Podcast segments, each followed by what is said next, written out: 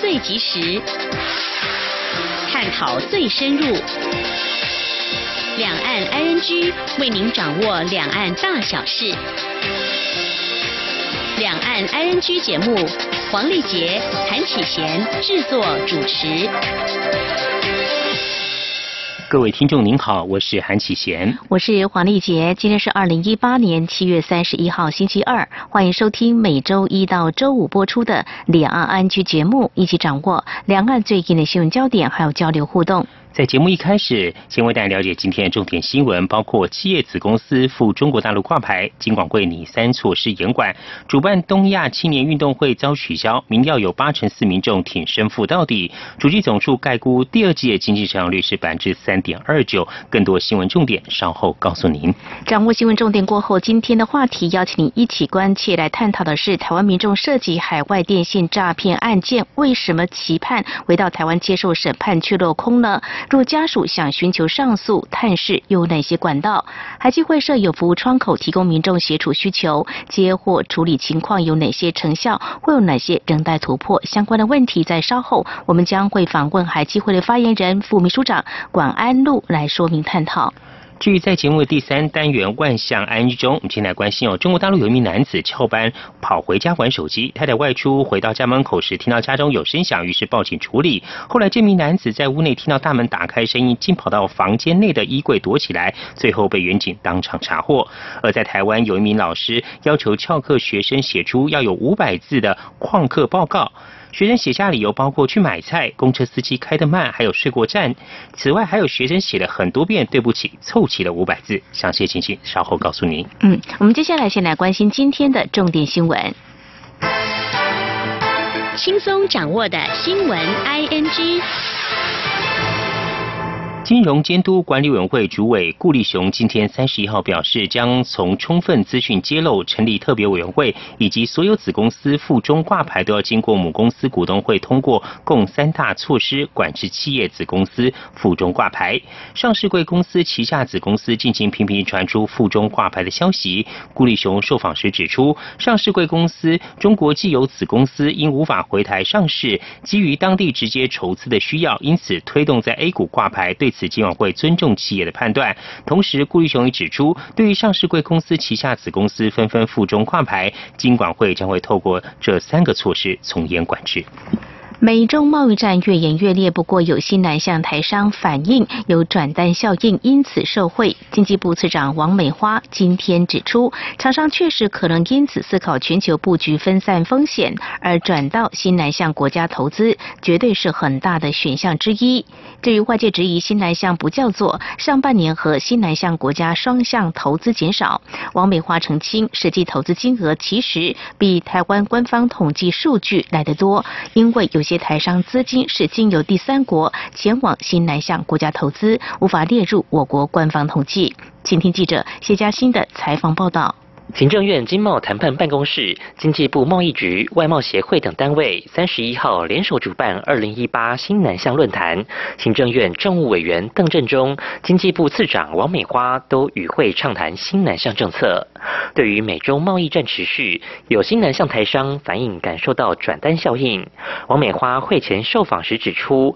美洲贸易争端下确实会有这样的契机，因为产业得要分散风险，前往不同国家布局，新南向绝对是一个很大的选项。他说：“比如说，原来在中国大陆这边布局很深的厂商，那他就会要多思考比较不同的一个策略了。那原来就已经在西南向布局的厂商，那他就会觉得说，对他来说确实有比较好的机会。那对台湾还要再对外去全球布局的时候，那他就会思考他到底要怎么选择这样。至于有媒体引用投审会数据称新南向不叫做上半年双向投资退烧。”王美花澄清，新南向来台投资件数、金额都还是有增加，只是金额相对比较少。而台湾对新南向投资方面，他则强调，实际投资金额比台湾官方统计要来得多。他说：“资金经过台湾的核准出去的金额，跟实际上他们到这些国家的投资金额，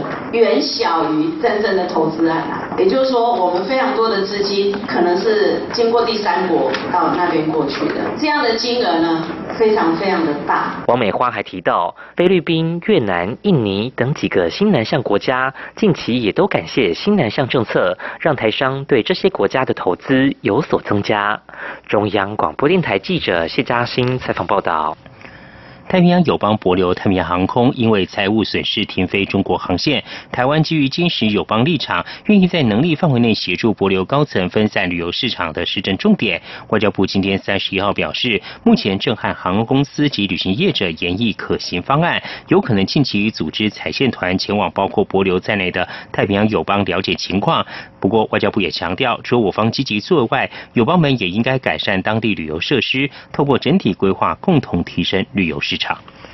台中市被取消东亚青年运动会主办权。民进党中央今天公布最新的民调，指出有六成民众对于东亚青运主办权遭取消一事感到生气，而且不分蓝绿，多数民众都感到愤愤不平。同时，有高达八成四的民众赞成台中市政府提出申复之外，针对中国大陆不断打压台湾，也有七成六的民众认为中国对台湾政府不友善。请听记者杨仁祥、刘玉秋的报道。台中市被取消东亚青年运动会主办权，台中市长林佳龙日前亲自北上宣布正式提出申复，希望为选手争取参赛权利。民进党中央也随即公布最新民调，指东亚青运主办权遭取消，有百分之六十八点四的民众知道这件事，也有百分之六十点一的民众对此事感到生气，且不分蓝绿，多数民众皆对此事感到愤愤不平。民进党副秘书长徐家清在民调记者会中也说明，多数民众力挺台中市府申复到底，高达八成四的民众都赞成，啊，不赞成的比例极低，只有七趴，而且这个呃，根据交叉的比对，不管蓝绿中间选民都。认为应当申复到底。而对于台中市东亚青运主办权被取消，有人认为应该要谴责中国的打压，也有人认为应该要怪罪政府不承认九二共识。但徐家清说，在这一份民调中显示，认为应谴责中国的比例远高于怪罪政府不承认九二共识。呃，有高达五成五的民众认为是要谴责中国打压，那有。四分之一的三两成五六的这个民众。认为是因为九二共识。徐家清也进一步指出，有百分之十二点一的民众认为中国政府对台湾政府友善，但有百分之七十六认为不友善。相较于今年三月的调查，认为不友善的比例增加了十五个百分点，友善的比例则下降十三点五个百分点。民众对中国国家主席习近平的反感度也增加了九个百分点。这次的民调是民进党民调中心于七月二十五号到二十九号以电话抽样成功访问一千一百零九位二十岁以上具有投票权的公民，在百分之九十五的信心水准下，抽样误差为正负百分之二点九。中央广播电台记者杨仁祥、刘玉秋采访报道。远见杂志和一零四资讯科技今天三十一号共同发布二零一八台湾人才西进满意度大调查，发现大陆的薪酬是台湾的一点七二倍，不过大陆生活费已比台湾高，是台湾的一点六三倍。半数在大陆就业台湾人满意当地生活，愿意继续留在大陆工作的更超过八成，但也有超过半数的人曾想过回台湾。调查显示，台湾人前往大陆工作初衷不再那么向前看，西进原因排第一的是大陆市场潜力大，有较大发挥空间。和未来成长潜力占百分之三十七点二，其次是依据公司规划需求配合短暂外派或长期出差，而大陆福利薪酬比台湾优渥，以及台湾经济前景不如大陆，并列第三。另外，台湾薪资停滞则排在第六名。一零四猎才招聘暨人才经营事业群资深副总经理靳立明分析，台湾人才知道出到大陆要拿高薪的想法已不切实际，反而更倾向到一个更大的腹地施展抱负。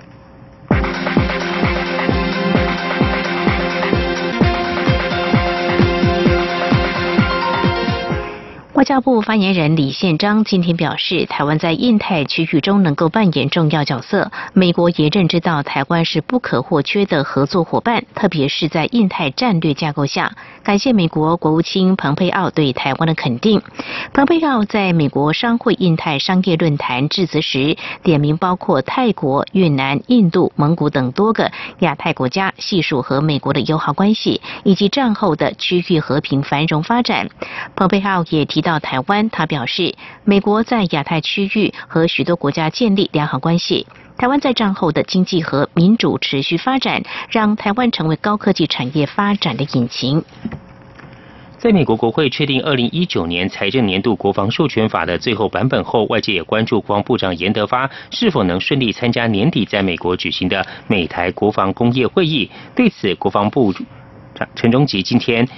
三十一号表示，目前还在评估。同时，他也说，美国国会的有台法案也代表美方对中华民国扮演区域和平稳定的角色给予肯定。以下记者肖兆平的报道：美国国会确定二零一九年财政国防授权法最后内容条文指出，美国国会只是要强化台湾自我防卫能力的全面评估，并支持扩大美台军事交流。在美国国会释出有台法案后，即将在年底举行的美台国防工业会议，外界也关注国防部长严德发是否能顺势出席。对此，国防部发言人陈忠吉没把话说死，他强调还在评估。陈忠吉说：“有关于美台商会相关的这些规划，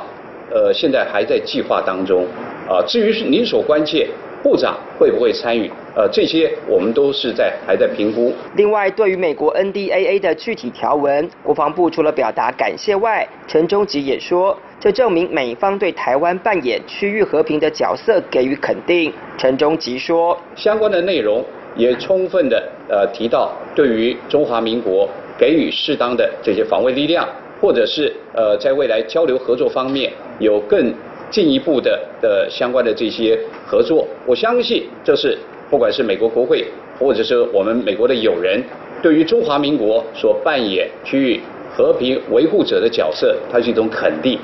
陈忠吉表示，国防部会跟同样秉持民主、自由核心价值的国家，共同维护区域安全、和平与稳定，强调这是会持续下去的一贯工作。中央广播电台记者肖兆平采访报道。新台湾国策智库今天公布二零一八县市长、议员选举和二零二零总统大选的民调结果。在政党县市长候选人投票意向方面，民进党领先，其次是国民党。在县市议员支持度方面，国民党则居冠，其次为民进党和时代力量。另外，民调也显示，百分之四十八点六的民众支持行政院长赖清德竞选二零二零年的总统，高于蔡总统的百分之二十三点。四，请听记者王慧婷的采访报道。新台湾国策智库三十一号公布二零一八县市长、议员选举与二零二零总统大选民意调查结果。关于民众对二零二零年总统大选的看法，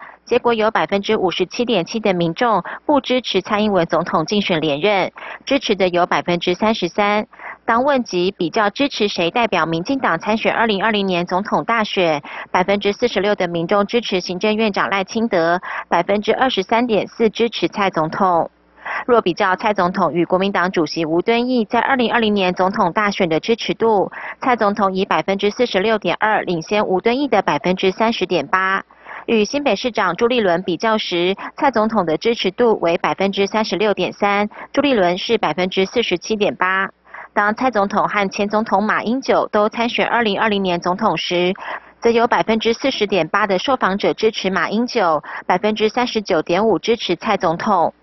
若换成赖清德与吴敦义比较，赖清德的支持度有百分之五十八，吴敦义是百分之二十二点七。赖清德与朱立伦相比，赖清德的支持度为百分之四十六点五，朱立伦是百分之四十一点六。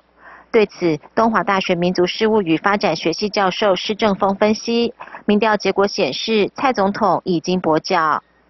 强硬的连任支持只有三十三了，反对他的是五十八，也就是说，呃，他已经跛脚了。那我们啊，如果拿他来跟赖神 PK 的话，那他们说他降到最低就是二十三嘛。好，OK，他是几乎就是只有赖神的一半而已啦。那如果跟国民党的这些呃吴猪马来比的话呢，好，呃，基本上他输给猪，输给马了，跟马是差不多，差不多啦。那只有表示说他只有赢吴敦义而已。民调询问受访者，若将台北市长柯文哲列入参选二零二零年总统的可能人选，结果不论柯文哲与蔡总统、吴敦义、朱立伦或前总统马英九相比，柯文哲的支持度都领先。当民进党派出赖清德参选总统时，赖奎的支持度则领先柯文哲。施正峰认为，这代表民进党二零二零年的王牌就是赖清德。在县市长投票意向方面，有百分之三十八点六的民众支持民进党推出的候选人，百分之二十九点五支持国民党，无党籍的有百分之十点五。但在县市议员的政党支持度方面，则呈现国民党领先，有百分之二十九点九，民进党为百分之二十二点九，无党籍为百分之三点六，时代力量有百分之二点五。这份民调在七月二十七号至二十八号晚间六点半到十点执行，共完成一千零六十八份有效样本，在百分之九十五的信心水准下，抽样误差为正负三个百分点。中央广播电台记者王维婷采访报道。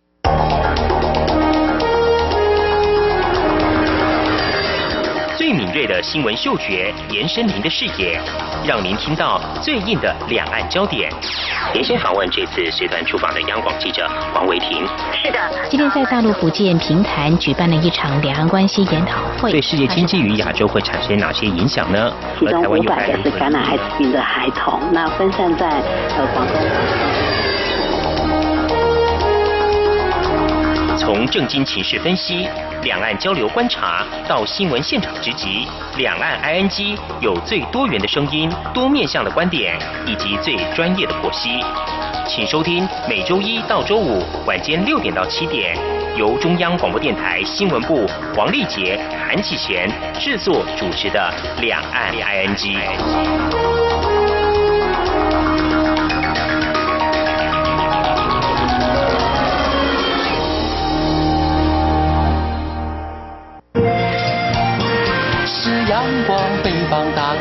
世界之窗，是阳光翅膀，环绕着地球飞翔。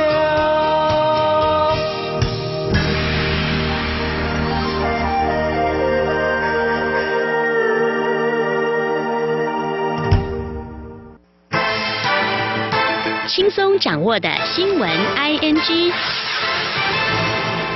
行政院主计总处今天三十一号公布第二季经济成长概估为百分之三点二九，比五月预测数百分之三点零八增加了零点二一个百分点，主要是因为出口还有民间消费优于预期所导致，并计第一季上半年经济成长率是百分之三点一六，经季节调整后比第一季成长百分之零点七六，折算年率是百分之三点零八。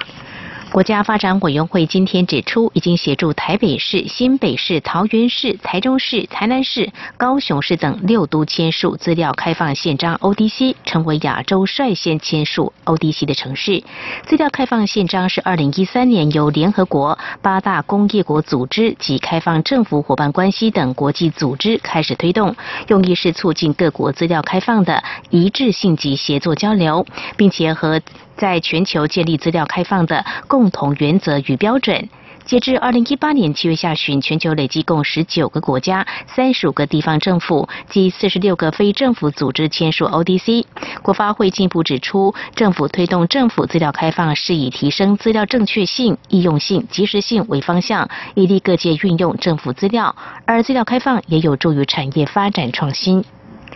今天三十一号，全台仍旧是艳阳高照的炙热天气。根据台电官网资料，三十一号尖峰用电大约在下午一点五十分冲高到三千六百八十五点四万千瓦，打破五月三十号的三千六百七十七点一万千瓦的历史记录。不过备转容量率为百分之六点三三，亮供电吃紧的黄灯。所幸因故障停止运转的大林一号机，预计傍晚五点重新并联发电，可挹注八十万千瓦电力。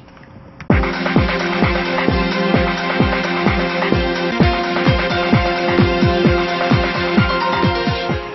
三十多名来自台湾的青少年今天在上海挥旗出发，继续完成千里骑行任务最后的两百公里路。在先前的骑行中，他们遭遇了玛利亚台风，还有将近四十度的高温烤晒，圆梦脚步丝毫不受拖延。第六届台湾单车天使公益之旅。七月十五号从台湾出发之后，以台北为起点，行经桃园、新竹、台中、南投、花莲、宜兰、新北，最后骑行到了基隆港，共计环环绕了半个台湾，总行程三百公里。选手们七月二十二号乘坐中远之星两岸游轮抵达了浙江省玉环市，开启了中国大陆骑行之旅。在这十多天的时间里，他们骑经玉环、苏州、扬州、南京、常州，中国大陆的行程总计大约七百公里。二零一八第六届亚洲杯男子排球赛将于八月八号到十五号在台北市立大学天母校区体育馆点燃战火。这场赛事也被视为亚运的前哨战，各国都派出好手出征。不过，原定参加的中国代表队则以世锦赛、亚洲杯与亚运接连登场为由，临时取消参赛，使得赛程也被迫重新调整。前天记者江昭伦的报道。第六届亚洲杯男排赛今年首度由台湾争取到主办权，这也是台湾首度举办亚。亚洲顶级男排赛事，更是二零一八雅加达亚运男排前哨战，包括地主台湾在内的亚洲男排前九强，将在八月在台北上演精彩大战。不知道是否因为发生中国阻挠我主办亚洲青年运动会事件，原定参赛的中国男排因为世锦赛、亚洲杯与亚运接连登场，近日向亚排联提出取消参加本届亚洲杯赛事。亚排联随后调整组别与赛程，并通知中华排协。二零一七亚锦赛前三名，日本、哈萨克、韩国分在本次亚洲杯 A 组；伊朗、中华台北、澳洲分在 B 组；卡达、越南、泰国分在 C 组。开幕首战将上演日韩大战，台湾首战则将对上伊朗。台湾男排队长陈建真表示，在自己的场地打球，多少会有些压力，希望能将这些压力转为场上奋战的动力，也希望球迷踊跃进场为他们加油。陈建真说。因为国家队每一年的成员都会不一样，然后包括自己也也可能是最后一次，然后希望大家还是可以踊跃进场，然后为我们加油。中华男排总教练陈玉安表示，亚洲男排赛是亚运比赛前一次很好的机会，检视全队训练成果，希望球员们打出士气，不辜负球迷的期待。但陈玉安也坦言，由于亚洲杯之后八月十六号马上就要飞往印尼备战亚运，连续两项大赛对团队调整是一大考验。中国电台记者张超伦台北采访报道。以上就是今天重点新闻，稍后进行话题安居。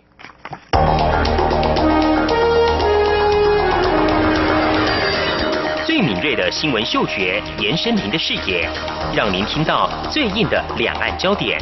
连线访问这次随团出访的央广记者王维婷。是的，今天在大陆福建平潭举办了一场两岸关系研讨会。对世界经济与亚洲会产生哪些影响呢？其中五百个是感染艾滋病的孩童，那分散在呃广东。从正经情势分析。两岸交流观察到新闻现场直击，两岸 ING 有最多元的声音、多面向的观点以及最专业的剖析，请收听每周一到周五晚间六点到七点，由中央广播电台新闻部黄丽杰、韩启贤制作主持的《两岸 ING》。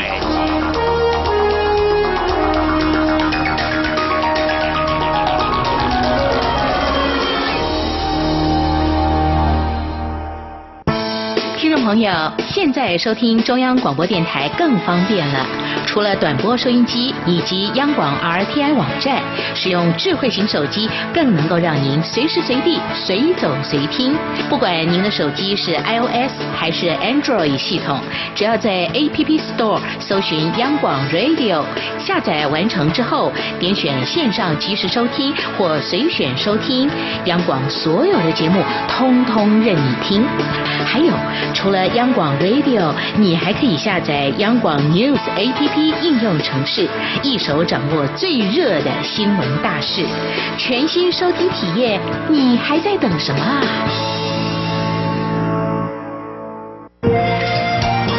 是阳光，翅膀打开了世界之窗；是阳光，翅膀环绕着地球飞翔。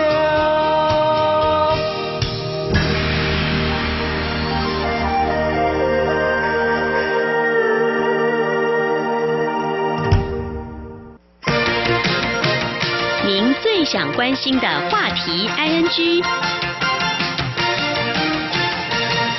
这里是中央广播电台，听众朋友现在所收听的节目是《两岸安居》。台湾民众涉及海外电信诈骗案件，有些因为两岸关系特殊，引发了司法管辖权的争议。涉案民众面临哪些处境？又如何保障自身的权益？而海基会设有服务窗口，提供民众解答疑惑，并协助相关问题的需求。而接获处理情况是怎么样子呢？有哪些的成效，或有哪些有待突破呢？我们今天节目中很高兴访问到海基会副秘书长兼发人管安路管副秘书长，为我们做详尽的说明。非常欢迎副秘书长，您好。那主持人还有各位听众朋友，大家好。非常欢迎副秘书长啊！根据一些数字显示，说这几年呢，台湾的海外电信诈骗案件这个数字是有的哦。只不过说在海基会这边，我们这几年是不是有接获两岸的诈骗案，协助建树有没有一些变化？呃，我想哈，这几年的这个诈骗的案件确实有相当数量的激增。那海基会本来的工作就是在服务这个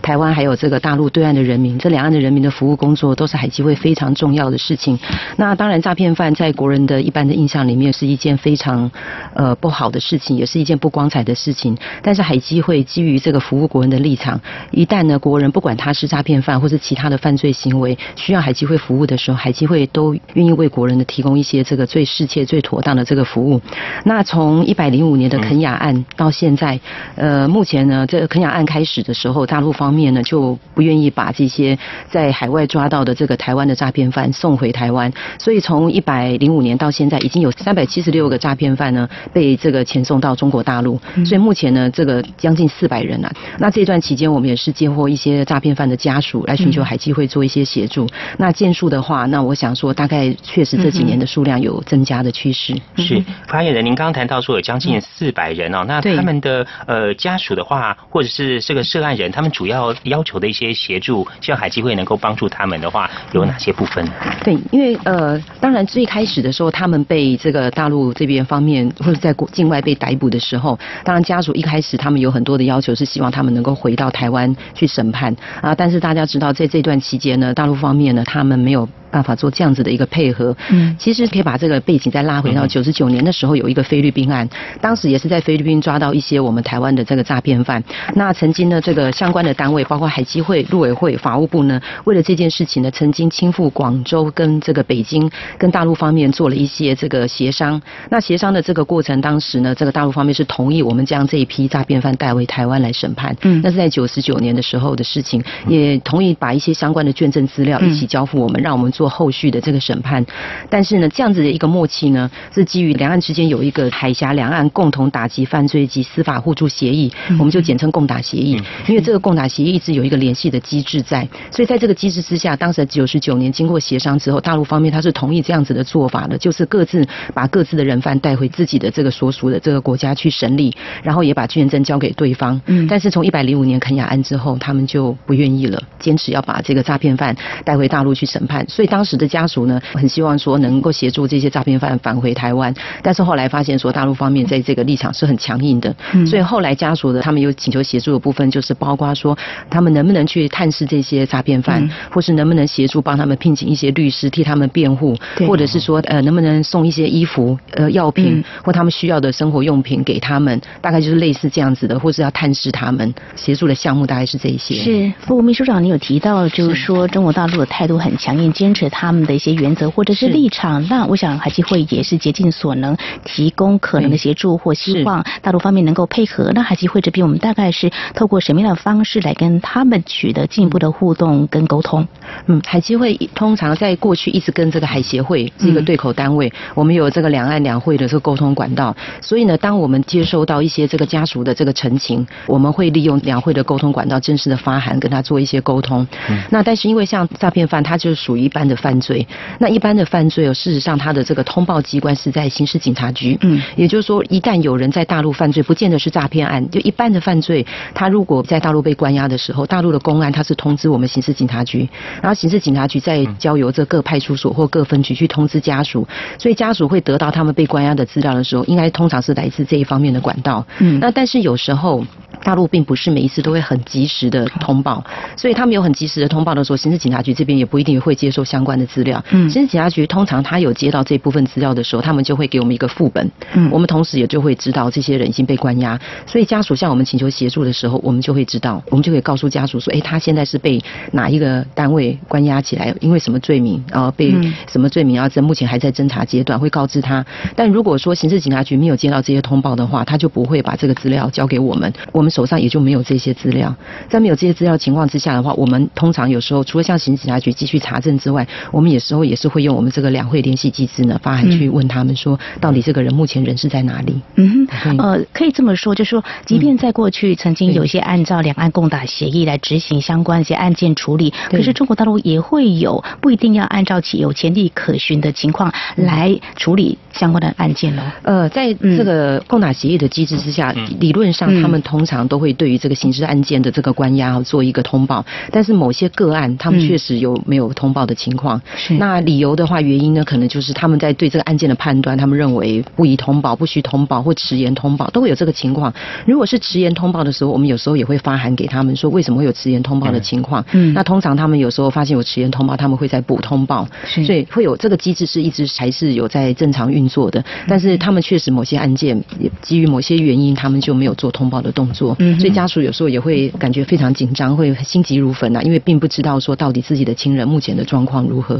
嗯哼确实会有这种状况。是，发言人，那呃家属呃如果有提出一些需求，像刚刚您讲说希望能够探视啊，或者是送一些衣服东西的话，对这方面的话，我们跟大陆方面做一些联系之后，嗯一般的协助情形是怎么样子呢？呃，家属探视哦，其实依照中国大陆相关的规定哦，这边有一个是中国大陆看守所条例第二十八条，还有看守所条例实施办法第三十二条。原则上，他是在羁押期间，就是还没有被判刑的确定的人犯，在羁押期间，他的犯罪嫌疑人呢是不能够探视的。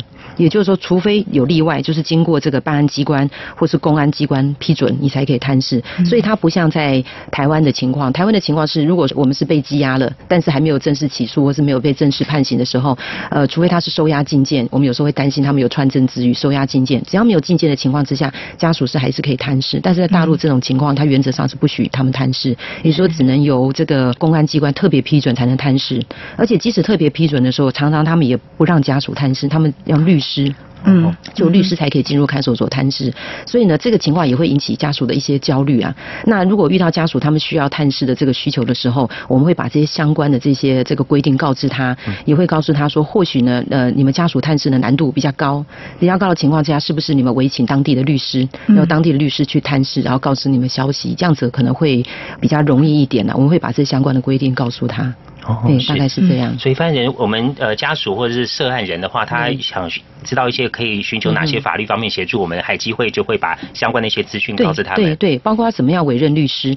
因为现在目前大陆虽然他有做一些呃台籍律师，台籍律师在大陆取得律师资格的，他过去的呃并不是每一个案件他都能够在当地执业，嗯他当时只限于这个两岸的什么继承啊、婚姻的的事情。当然最近几年他有一些放宽，但放宽的部分还是在民事领域的放宽。如果是刑事案件的话，他是不允许这个台籍律师在大陆去执行相关的业务。所以一旦呢你有这个自己的家属或亲人在大陆犯罪呢，涉及刑事案件的时候，你只能聘请大陆籍的律师。嗯，对，所以你没有办法聘请一个台湾的律师，具有大陆律师资格的人去那边帮你打官司。所以这个部分就让有一些家属他也有一些失望了，因为台湾人民当然都想要聘请台湾的律师，会觉得自己的人比较容易沟通，也比较方便。所以呢，而且他们对大陆律师的资讯他们也不清楚，他们也不清楚说哪一个律师是比较符合自己的需要。所以这种情况之下，我们会提供这个当地的律师的名册，或者是台商协会，呃，请他们直接联系台商协会呢，然后看看是要聘请哪一个律师比较好。因为我们通常是海基会不会做一个转介的工作，我们不会说，哎，我要特别指定哪一位律师你去找他，因为事实上当地律师的情况我们也不了解，但是我们会把台商协会或者是当地的律师的一些律师的工会、律师协会的这个地址或电话给他们，由他们自己亲自打电话去洽询，然后再决定要请什么样的律师来帮助他们。嗯，大概是这样。是，那么截至目前为止，就是说有一些民众来寻求这方面的协助。那目前的情况是不是有家属在上诉，或者说在他们提出刚才所提到这些需求部分，他们有获得这方面的进展？嗯呃，进展整个过程哦，从肯雅案到现在哦，大陆的审判过程都相当的长，这个也比较不符合他们的这个呃刑事诉讼法的规定，因为其实大陆它对于这个方面它有一些比较严格的规定啊，就是说，哎，如果是你的羁押期间哦，这个在侦查当中最长就只能半年，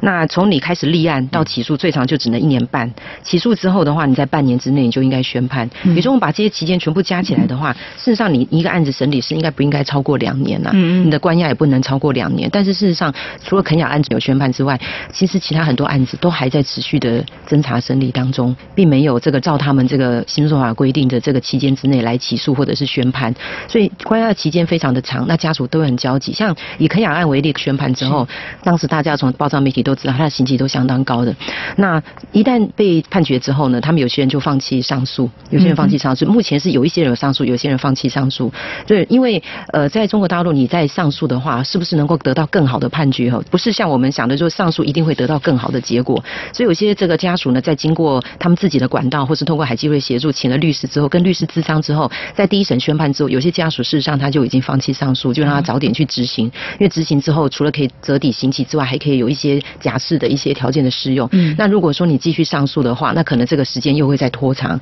你就不能早点开始执行，那么假释的出狱的时间可能又会再拉长。所以呢，在这一方面的话，有些家属他放弃上诉，有些家属他就是还是继续在上诉当中。那已经判决确定没有上诉，已经判决确定人被关押之后，他们就等于是在服刑嘛。嗯服刑的话，依照这个中国大陆刑事诉讼法的规定，一个月可以去探监一次。那探监的部分其实就很简单了，就像如果有申请这个相关的这个台胞证的话，就可以自己跟当地的监狱管理局或是这个预侦单位联系，就告知什么时候可以探监，他们自己可以过去探监，也可以依照这个狱方的规定，携带一些必要的衣物药品，或者一些什么呃钱财之类的部分。那这个部分很多家属，我们经过我们跟他解释之后，那家属后面的他们如果要去探视，他们自己就会照这个方式来进行。嗯，对，非常谢谢发人详尽的说明。好，我们今天节目中呢是访问到海基会发言人管安路，呃，管发言人呢为我们来说明呢，就是有台湾民众涉及这海外电信诈骗案件呢，呃，因为两岸的一些关系呢，引发了一些呃争议哦。那涉案民众呢会面临哪些处境？如何保障自身权益？我们做详细说明。在下段节目中，我们将请发言人我们针对其他议题做说明。我们节目稍后回来。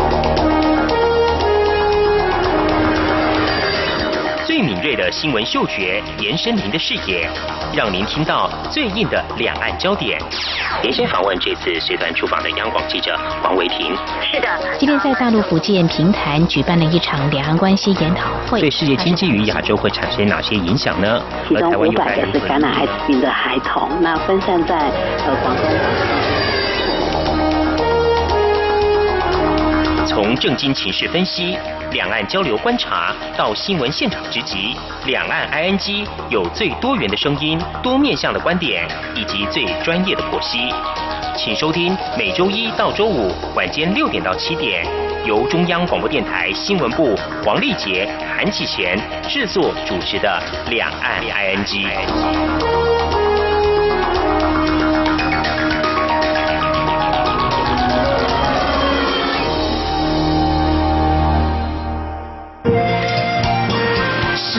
光，翅膀打开了世界之窗；是阳光翅膀，环绕着地球飞翔。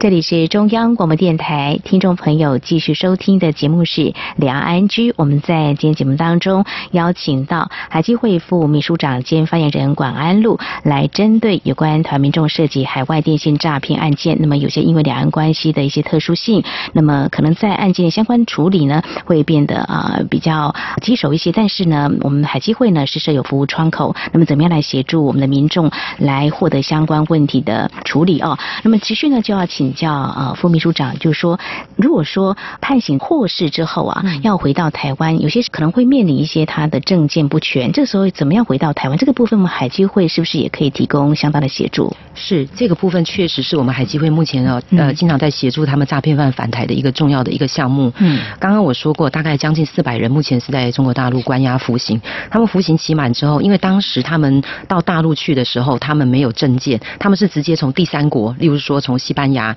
从菲律宾、从肯雅被抓到，所以他们不是像我们正常的人，哎，例如说你入境到大陆的时候，你身上会有台胞证、有护照，然后呢，所以到时候你如果在那边关押的时候，你身上还有这些证件。当时他们在第三国被抓到的时候，他们身上通常是没有台胞证的，嗯，然后护照也可能都过期了。所以他出来之后呢，他身上就又面临了这个没有台胞证、没有护照的情况之下，要怎么返台呢？那这种情况之下，如果说我们接到这个民众或者是家属的这个呃请求协助的话呢，我们会联络当地的这个台商协会，跟当地的台商协会说，因为目前有这个状况，就是说他现在身上可能是出来之后没有证件，是不是可以呢帮他这个处理这个证件的问题？那台商协会呢，在接到我们的这些请求之后，他会联络当地的一些他们的一些相关的人，他们会例如这些人直接到台商协会去，他们带他去。那边的入出境单位去补办一个一次性的这个出境证，嗯，因为他没有台胞证嘛。但这时候我们可能会跟他解释说，为什么他身上会没有有效的证件？因为他并不是从正常的管道去入境的，他是直接被抓回大陆去的。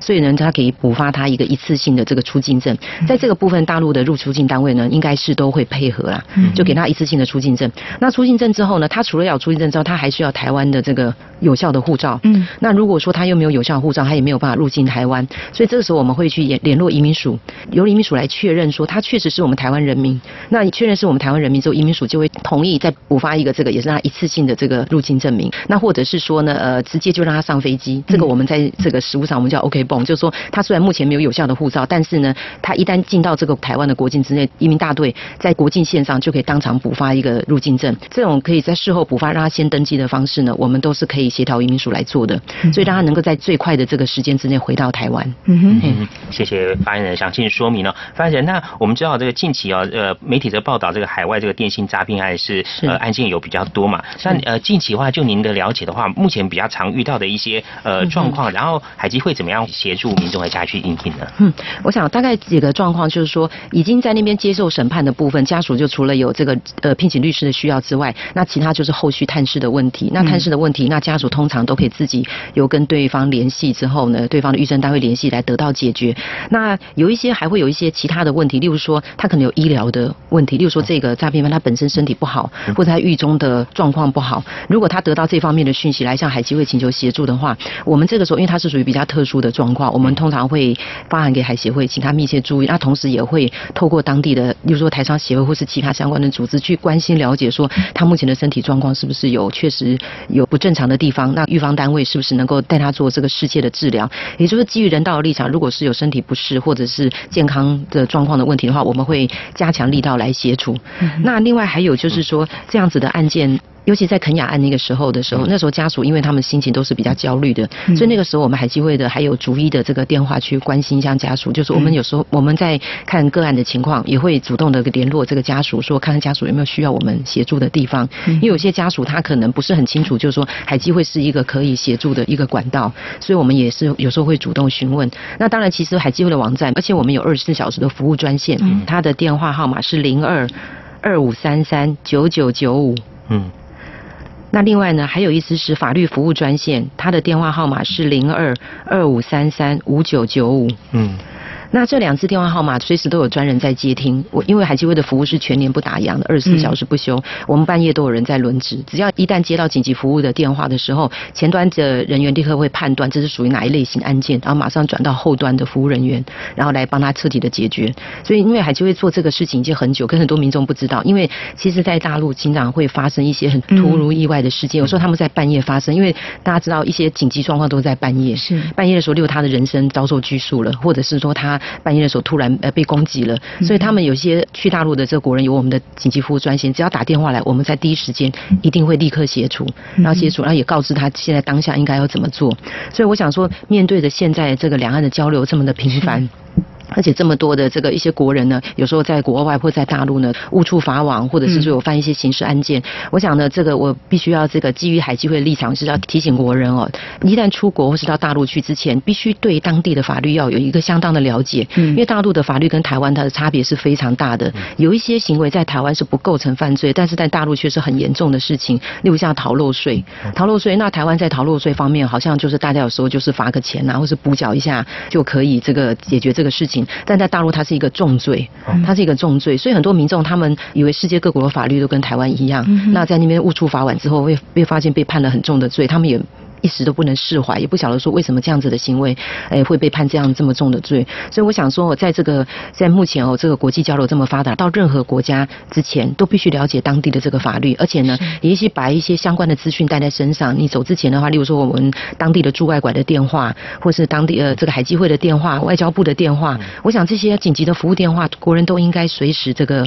放在身上，有事情的时候马上打电话。那我想说，我们像像海基会这样子的服务单位，一定哦随时都很很愿意竭诚的为这个两岸人民来服务。嗯，谢谢，非常谢谢傅明您的提醒还有建议哦。那么最后我想要请教您的是哦，那么刚才有提到说，其实两岸有共打协议，过去面对类似的案件，其实我们很有效率的也能够把一些事情处理好，对两岸关系都是有正面的影响。但是目前呃，可能因为中国大陆有某些考量，那么造成有些案件的处理并不是那么的顺利。不晓得您有什么样的看法或呼吁？嗯，呃，我想共打协议呢，当时呢就是。就考虑到两岸的特殊情况，所以我们做了这个协议，希望把双方的相互的这个犯罪的情资的资料做一些交换，呃，彼此的证据都能提供给对方，来方便这个侦查犯罪，然后这个破获一些比较大型的这个案件。那这么多年的合作下来的话，也一直都很顺畅，确实也破获了很多大型的犯罪。而且因为现在台湾人跑到大陆，大陆跑到台湾，他们这些犯罪集团的这些成员互相的流窜哦，如果两边能够合作的话，是可以有效的防止这个犯罪。但是呢，当然这两年来基于一些政治的因素，大陆方面对于这个共打协议的这个执行呢，有很多地方呢都没有按照过去的这个共识默契来合作。那有一些证据资料，他们也都没有充分的这个给台湾方面有一些掌握。那这样子的话呢，会造成我们在办案上面的困扰。因为我们台湾方面虽然说这几次的诈骗犯主要被骗的对象都是大陆人民，但是因为他们毕竟是台湾人，我们在台湾这个地方也可以协助他们巡查一些金流，或者是说他们这个这些人他平常来往的一些背景，也可以帮助这个案子呢能够顺利的侦查到更多。有效的这个资讯，但是因为这个大陆方面在这个部分呢，他近年来的合作的态度就比较消极，很多资料不提供给我们，这样子。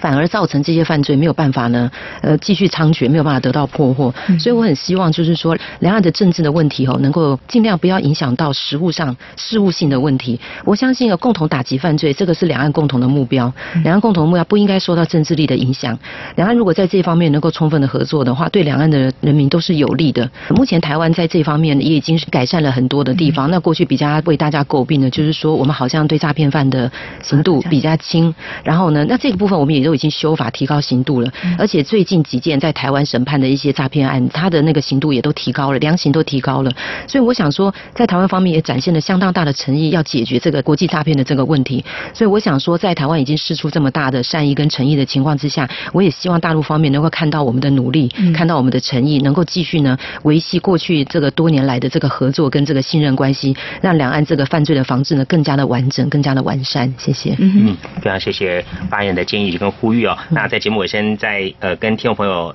说明一下，就是海基会有两个服务电话哦，可以提供必要的一些协助，呃，包括是零二二五三三九九九五，还有另外一支是零二二五三三五九九五。好，我们今天节目中呢，很高兴访问到海基会副秘书长兼发人管安禄尔，针对近期的这个海外电信诈骗案件呢，台湾民众有些涉及在内哦，因为这两岸的一些特殊关系呢，引发了一些争议，而面临到一些处境，那要如何保障自身的权益，而且如何来寻求协助？等相关议题，我们做详尽的说明。非常谢谢发言人接受访问，谢谢您。好，谢谢主持人，谢谢，谢谢副秘书长，谢谢。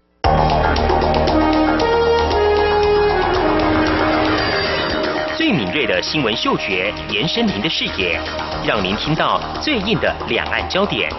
连线访问这次随团出访的央广记者黄维婷。是的，今天在大陆福建平潭举办了一场两岸关系研讨会。对世界经济与亚洲会产生哪些影响呢？其中五百个是感染艾滋病的孩童，那分散在呃广东。从政经情势分析、两岸交流观察到新闻现场直击，两岸 ING 有最多元的声音、多面向的观点以及最专业的剖析。请收听每周一到周五晚间六点到七点，由中央广播电台新闻部黄丽杰、韩启贤制作主持的《两岸 ING》。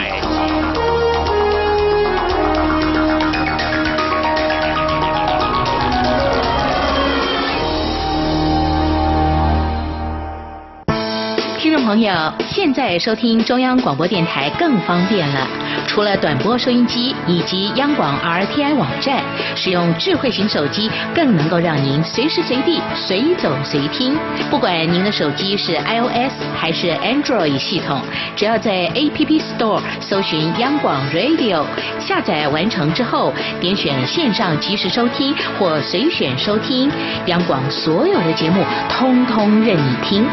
还有，除了央广 Radio，你还可以下载央广 News APP 应用程式，一手掌握最热的新闻大事，全新收听体验，你还在等什么啊？阳光就是阳光，扇了我的翅膀。阳光就是阳光，任你自由飞翔。阳光就是阳光，世界在我肩膀。阳光是你，是我生命的翅膀。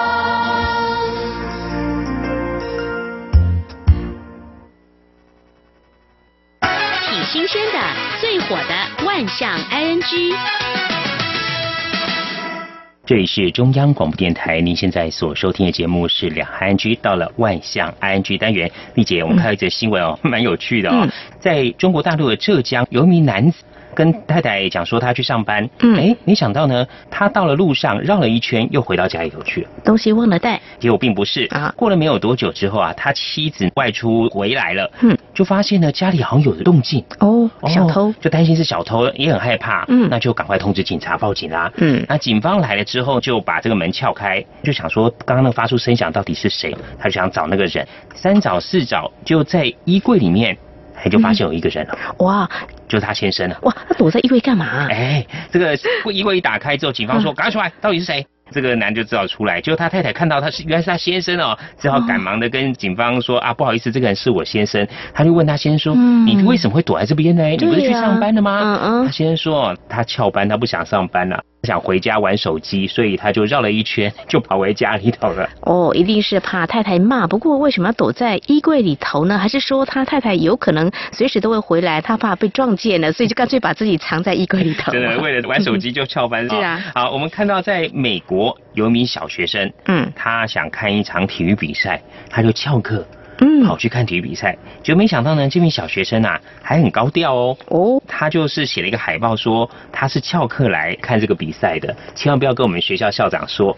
哎，我觉得这个孩子呢，啊，挺有意思的哈，很有创意，还这么的高调。难不成他觉得校长或老师拿他没法子吗？哎，这个体育比赛都有这个转播嘛。对呀。还有有一些微博啊、网络，人家也会拍。结果主办单位呢也很贴心，就把他海报拍起来之后。把他的名字给他遮起来了，嗯，就希望不要让他们校长啊或学校老师看到转播之后就把他抓起来，嗯嗯，结果没有想到啊，他最怕被知道那个人呢，也在这个球场碰到了，是哪？就他校长。哎，我倒觉得他可能觉得校长你也可能会去，否则他怎么敢这么高调，海报高高挂呢？哎，很有可能哦。结果这个校长他是跟学校请了一天病假，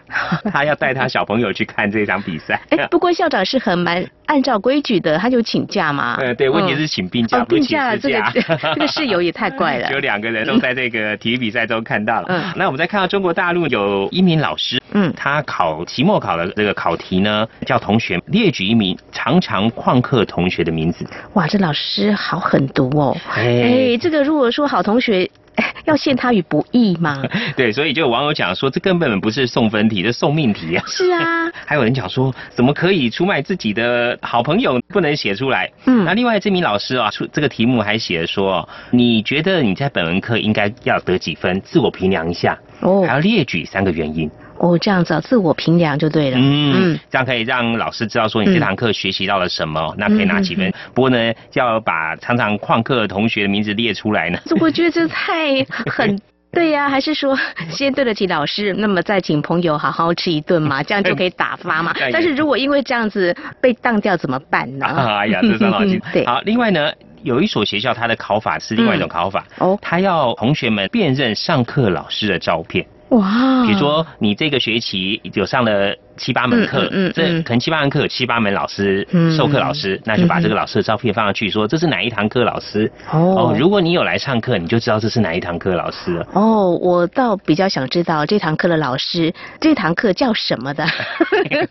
叫什么课？我以为这个新闻并 这个是太有趣了。新闻并没有写哦，他还讲说哦答对不算分，答错或不答都不及格。啊哇，嗯这个就是你一定要看有没有来上课了哈。对那有网友在这个新闻下面就表示哦，其实现在有很多的学生到了学期末还不知道教室在哪边。啊哦，那同学叫什么名字，甚至有老师都认不出来，确实有点说不过去了。哎，真的，我们听了都觉得不可思议呀、嗯，另外看到在台湾中部呢，有一名老师啊，嗯。有一次上课的时候，觉得相当的生气，原因是当天课堂上哦有十五名学生旷课。嗯，结果他就决定呢，要求这些旷课的学生呢，必须缴交五百字以上的书面报告，嗯说明你为什么旷课没有来上课的原因。哦，结果老师收到这些学生怎么样反省自己，或说出到底为什么会旷课的原因呢？当然有一些是这种神答案呐、比如说去买菜，嗯，那还有很直白的说啊，我就出去玩了。嗯另外还有说上课前呢，他去爬山，结果前面人太多了，走得太慢了。另外还有讲说，他公车司机开得慢啊，就在公车上睡着，就坐睡过站了，所以就旷课了。听来好像都不是自己的错，好像都是其他原因造成的。对，这种神理由啊、是另外有些同学就非常诚实啊，嗯有一个同学实在想不出来了，他就写了对不起。凑齐了五百字。哦。那还有一写个一直吐，不知道为什么这是为什么又一直吐呢？可能写不出来。凑字。嗯啊，我们讲到说学生翘课啊，嗯。有时候呢老师也会翘课哦。哦，老师也会翘，我就请假嘛，为什么要翘课呢？哎，就是有一个老师哦，有一堂课，就同学在教室等了二十分钟，老师都没有出现。哦，结果后来同学的手机就接到老师寄来的 email。嗯嗯嗯说老师说啊，他上课前因为有点累，就带上了这种眼部按摩器。结果呢啊在椅子上想小寐一下，睡过头睡过头了。，Oh my god！就说啊下次我就再补课补大家了啊、不好意思啊、哦嗯那这则新闻下面就有一些网友讲说啊，他还碰过老师是每个礼拜啊都会迟到。哦就每堂课都会迟到，哦然后讲的理由我说塞车啊什么的呢，嗯嗯啊嗯那还有老师呢说是因为下雨他不想出门，所以就停课、哦啊，这个怎么会有这样的状况啊？对另外这个翘课同学可能要多想想了啊、在台湾有一所大学啊，他们有一群另类的保全，来防止同学翘课。哦哦，什么样？我很想知道。主要呢是这所学校啊，他们有一些毛小孩啊，哎会在大门口。那附近的有一些居民啊，或者是有些同学、老师呢，有时候呢就会喂这些毛小孩。嗯嗯这个毛小孩会在这个校门口站岗，就说如果你同学要出去的话哦，没有拿食物给他们，他们会大叫汪汪汪。这样啊、哎，像有些同学就不敢哦公然的直接从大门翘课之后走嗯。走出去啊，嗯这是另类的防止同学们翘课。不过同学们觉得这还蛮有趣的，这是是校狗啊。哎，好，那我们再来谈到最早的时候，我们讲说中国大陆这名男子呢，嗯。他的为了玩手机啊，他就翘班，然后躲到自己家里的衣柜里面来玩手机哦。其实这个玩手机如果长期玩哦，真的是蛮多负面的影响哦。嗯嗯嗯在日本有一篇报道讲说，日本东京有一名少年，大约十五岁，他从五岁开始就每天玩手机游戏。哦，结果后来他被家人带到医院去检查，嗯就发现呢，因为长期在家里玩手机游戏啊，哈，嗯没有出去嗯，所以他的肺部功能呢已经严重衰老。哇，这么严重哦！哎，像一名五十多岁的阿伯啊，啊，而且有网络成瘾的这种状况哈嗯哼嗯哼，所以就把他送去医院医疗中心去接受治疗，然后并且上体育课，而且不准他玩手机。哇，结果经过四个月的呃这样的相关的治疗呢，这个少年状况就好转了很多，而且呢嗯顺利的考上了理想的高中啊。所以不能够小看呢，这个手机虽然带给我们生活极大的便利，但是网络成瘾呢带来我们身心残害，真的是要嗯去正视它哦。不能太沉迷哦。像最早我们讲中国大陆这名男子还玩手机，还会翘班跑回家里哦，嗯结果让太太也抱闹出了这个事情呢。嗯好，这今天万香去跟听众朋友们分享，在节目尾声呢，再和听众朋友们呼吁一下，如果说听众朋友们对我们节目任何建议看法，非常欢迎利用以下管道来告诉我们。传统邮件寄到台湾台北市北安路五十五号两岸 ING 节目收。电子邮件信箱节目有两个，一个是 i n g at r t i 点 o r g 点 t w，另外一个是 QQ 信箱一四七四七一七四零零 at qq dot com。另外呢，我们也可以。可以透过 QQ 及时互动，我们的 QQ 码是一四七四七一七四零零。同时，也非常欢迎听众朋友加入我们两岸局脸书粉丝团，在脸书的搜寻栏位上打上我们球名称“两岸局”来搜寻，就可以连接到我们的页面。不论是对节目的建议看法或收听感想，都非常欢迎利用这些管道来告诉我们。好，这是今天节目，也非常感谢听众朋友您的收听，祝福您，我们下次同时间空中再会，拜拜。